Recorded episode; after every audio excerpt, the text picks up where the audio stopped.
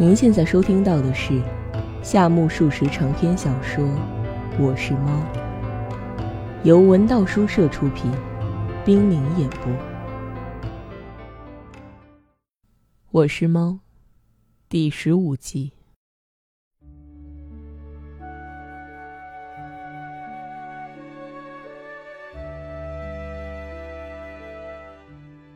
只见主人在檐廊下铺了块白地毯。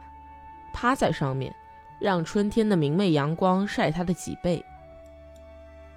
阳光意外的公平，对于房顶上有以乱草为基的破屋，也像对金田公馆的客厅一样，照耀的暖絮絮的。遗憾的是，唯有那张毛毯毫无春意。那张毛毯本来厂家是想织成白色，洋货庄也当做白色出售，而且主人也是照白色订购的。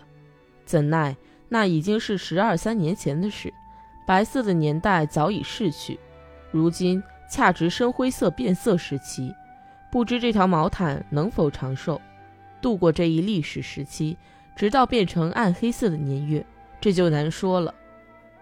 即使现在那毛毯已经百孔千疮，横纹竖线，历历可数，称之为毛毯已经名不其实，莫如去掉个毛字。干脆叫毯子，倒也恰如其分。不过照主人的意思，既然用了一年、二年、五年、十年，那就只得用上一辈子，太能凑合了。且说如上所述，主人趴在那张颇有来历的毛毯上，你猜他在干什么？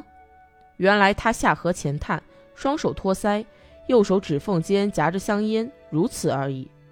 当然，他那头皮铺天盖地的脑袋里。说不定正有宇宙间最高真理，如同火轮般在飞旋，但从表面上却做梦也看不出。香烟的火头已经渐渐逼近烟嘴儿，一寸多长的烟灰像根棍儿似的，噗的一声落在毯子上，主人却理也不理，死死盯住烟缕的去向。烟缕在春风里忽高忽低，画出了重重流动的烟环。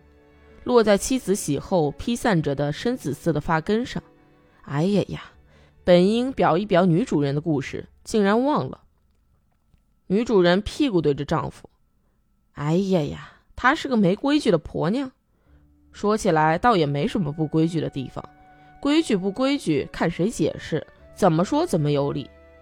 主人毫不介意的双手托腮，贴近妻子的屁股。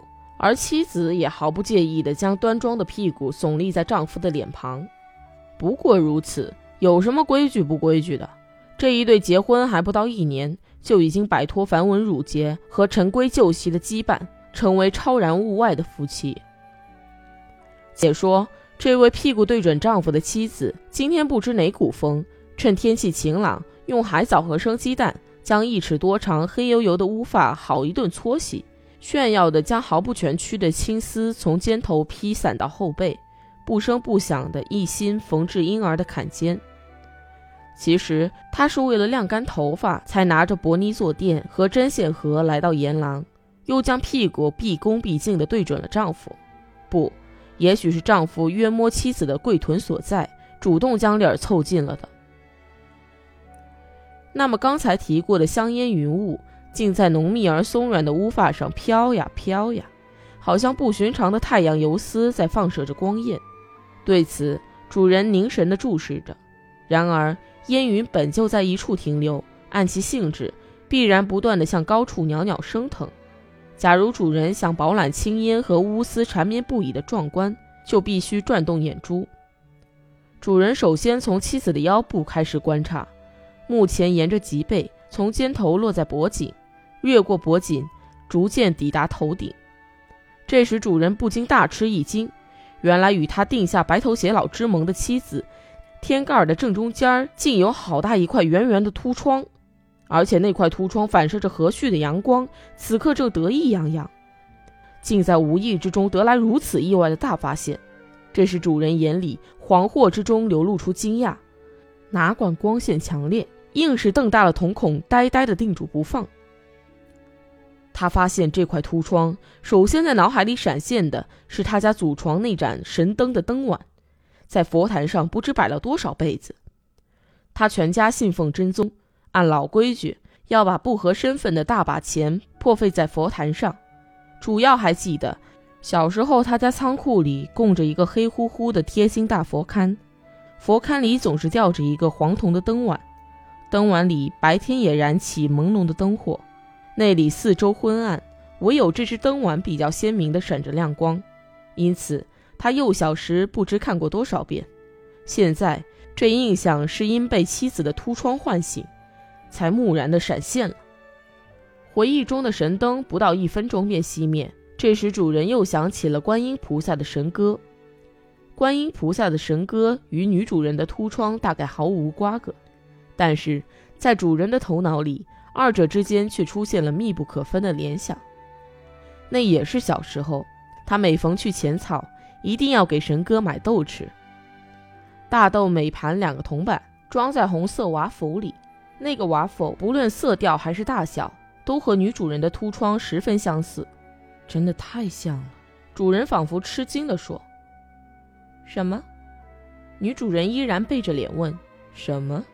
你头顶上有一大块凸疮呀，知道吗？”“知道。”女主人回答说，手里依然忙着针线，丝毫不怕暴露缺点，真是个坦荡的模范妻子。是出嫁时就有，还是婚后新长的？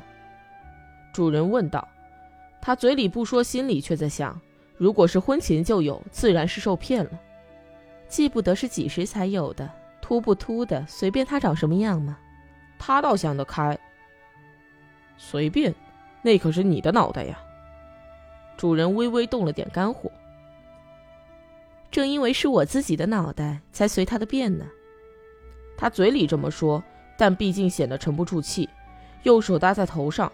画着圆圈搓弄那块凸疮。哎呀，长得这么大了，哪曾想长这么大呢？由此可见，他总算认识到，按年龄来说，这块凸疮的确长得过大了些。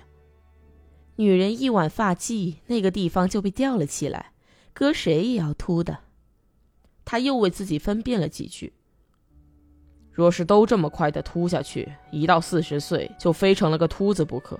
那一定是病，说不定会传染。趁早请甘木医生瞧瞧。主人边说边不停地将自己的头顶摸来摸去。净挑别人的毛病，你自己不是鼻孔里生了白发吗？秃疮若是传染，白发也会传染的呀。女主人愤愤地说：“鼻孔里的白发看不见，所以无害；而头顶，尤其年轻女人的头顶，秃成那种样子，真难看。”那是残疾呀！既然是残疾，为什么娶我？是你自己爱上才把我娶到家，如今又说什么残疾？因为不了解呀，直到今天一直不了解，还很神气呢。那么为什么出嫁时不让我看看头顶？胡说，哪里有那种蠢货？等脑袋检查合格了才嫁。有秃疮也就将就了吧，可你身材特别的矮，看着真不顺眼。身材不是一眼就可以看清的吗？你当初不是明知我身材矮，也心甘情愿娶我到家的吗？同意倒是同意了的，满以为还会长高的，因此才娶的呀。你欺人太甚！都二十岁了还能长高？女主人将婴儿坎肩一撇，扭过头来面对着主人，看那架势，倘若再话不投机，她不会善罢甘休的。哪里有那样的规定？人到二十就不许再长高？我还以为你过门之后吃些补品会长高一点呢。主人以严肃的神色谈出怪诞的哲理。这时门铃大噪，有人叫门，是铃木先生查房以乱草为记的屋邸，终于找到了苦沙弥先生的卧龙窟。女主人想改日再和他理论，慌忙夹起针线和婴儿坎肩，躲进饭厅。主人也卷起鼠皮色毛毯，将他扔进书房。少顷。主人看过女仆拿来的名片，略有金色。他口里吩咐让客，却手拿名片走进了厕所。他为什么突然上厕所？简直是不得其解。他又为什么将铃木藤十郎的名片拿到厕所去？这更难于解释。反正倒霉的是奉陪去粪坑的名片。女仆在壁橱前摆好花洋布的坐垫，说了声“您请”，便告退。接着。铃木先生将室内巡视一番，但见壁橱里挂着一幅假冒木烟的画轴，花开万国春；一个京都产的廉价青瓷瓶里插着春分前后开放的樱花。他一一点检之后，偶然不知道什么功夫，一只猫往女仆让客的那张坐垫上一看，居然旁若无人的端端落座。不消说，那猫正是如此到来的杂家。这时，铃木先生的心海中刹那间掀起了几乎形之于色的波澜。这个坐垫毫无疑问是给铃木先生铺的，给自己铺的坐垫，自己还没有坐下，竟有个莫名其妙的动物毫不客气地盘而拒之。这是破坏了铃木内心平静的第一个因素。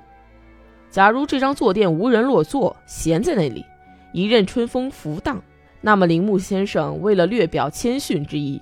说不定会在主人让座之前，暂且在坚硬的床席上屈尊稍坐。然而，在迟早属于自己的坐垫上，连个招呼都不打便落座的是谁？如果是人，或许可以忍让；至于猫嘛，真真岂有此理！这使铃木先生更加不快，是破坏了他内心平静的第二个因素。最后，那猫的表情更惹他生气，不仅没有一点抱歉的样子。反而傲然蹲在无权占据的坐垫上，两只令人生厌的圆眼不住的眨巴，盯住铃木先生的脸，似乎在问：“你是什么人？”这是破坏了他内心平静的第三个因素。既然有这么多不平，理该将杂家掐住脖根子拖下去。但是铃木先生却默默地瞧着，堂堂的人类一份子，岂能被猫吓得不敢动手？若问他为什么不速速惩治猫，以泄心中不平，我看完全是出于维护本人体面的自尊心。如果诉之于武力，哪怕三尺孩童也能轻易的叫我上天入地。但从以体面为重这一角度出发，铃木藤十郎尽管是金田老板的心腹，对于我这个镇守在二尺见方坐垫上的猫仙，也还是奈何不得的。再怎么是个被人耳目的地方，倘若和猫争夺席位，也多少有损于人类的尊严。如果认真的和猫争个曲直是非，总是有失大丈夫气，显得滑稽。为了避免丢这份荣誉，他只得受点委屈了。然而，正因为受了委屈，他对猫的憎恶也正比例的增加。铃木一再哭丧着脸瞧着我，而我却很有兴趣欣赏铃木先生那张气愤的脸。便抑制着滑稽感，尽量装作若无其事。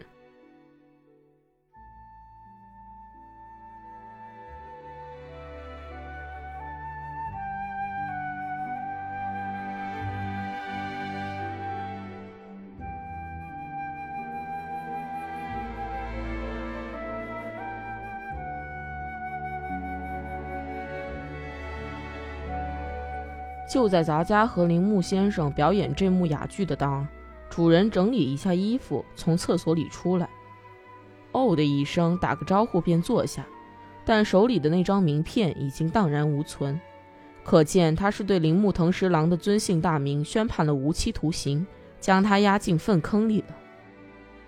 没容杂家想想这张名片多么倒霉，主人骂道：“这个畜生！”他揪住咱家脖后的毛。摔到岩廊去。喂，扑上他！稀客呀，几时到东京来的？主人说着，对老朋友劝坐。铃木将坐垫翻了过来，然后坐下。一直忙乱，也没有打个招呼。老实说，最近我已经调回东京的总公司了。那太好了，很久不见了。自从你下乡，这还是第一次见面吧？哦，将近十年了。唉，其后常常到东京来，但是一直公务繁忙，始终没来拜访。不要见怪，公司的工作和老兄的职业不同，忙得很呢。十年当中，你变化很大呀。主人上下打量着铃木先生。铃木君梳的是漂亮的分发，穿的是英国产的毛料西装，系的是华丽的领带。胸前挂一条光闪闪的金链，这风度无论如何也叫人不敢相信他就是苦沙弥当年的旧友。就连这个也非带上不可呢。铃木频频引导主人欣赏他的项链。这是纯金的吗？主人问得十分冒昧。是十八 K 金的呀。铃木先生笑着回答说：“你也很见老啊，真的应该有孩子了，一个，不，两个，不，还多，那么三个。哎，三个，不知以后还会有多少。还是那么爱逗乐子。最大的几岁？不小了吧？哦，我也搞不清楚几岁，约摸六七岁吧。哈哈。”当教师的可真逍遥自在，我也当个教师好了。你当当看吧，不出三天就会厌烦的。是吗？不是说高尚、快活、清闲，爱学什么就学什么吗？这不是很好吗？当个实业家也不坏，但是如我者流就吃不开。若当，非当个大哥的不可；当个小的，不得不到处进行无聊的逢迎，或是接过并非情愿的酒杯。我从在校时期就非常讨厌实业家，只要给钱，他们什么事都干得出。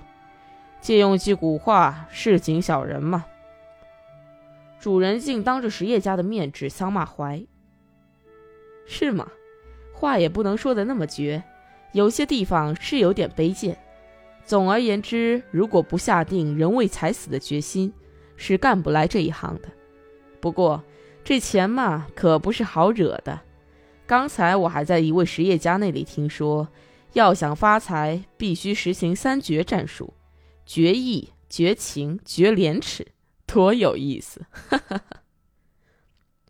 是哪个混蛋说的？那不是个混蛋，是个非常精明强干的人，在产业界颇有名气。你不知道？就住在前面那条胡同。是金田，他算什么东西？好大的火气呀！